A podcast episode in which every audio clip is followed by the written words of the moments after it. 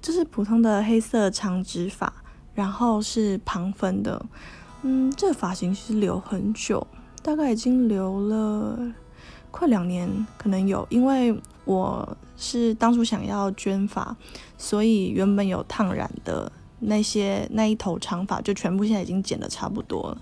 然后现在都是在留长度这样子。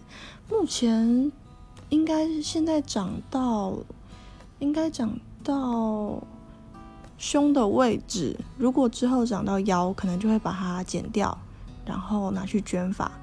然后捐完之后，会不会再捐？可能还要再考虑一下，因为或许会想要烫个头发换发型。可是其实以前染头发会觉得染头发很有趣，可是在我黑发留这么久，就是觉得其实黑发真的还蛮好的，就是很自然，而且其实有很多造型，黑发也是很好看。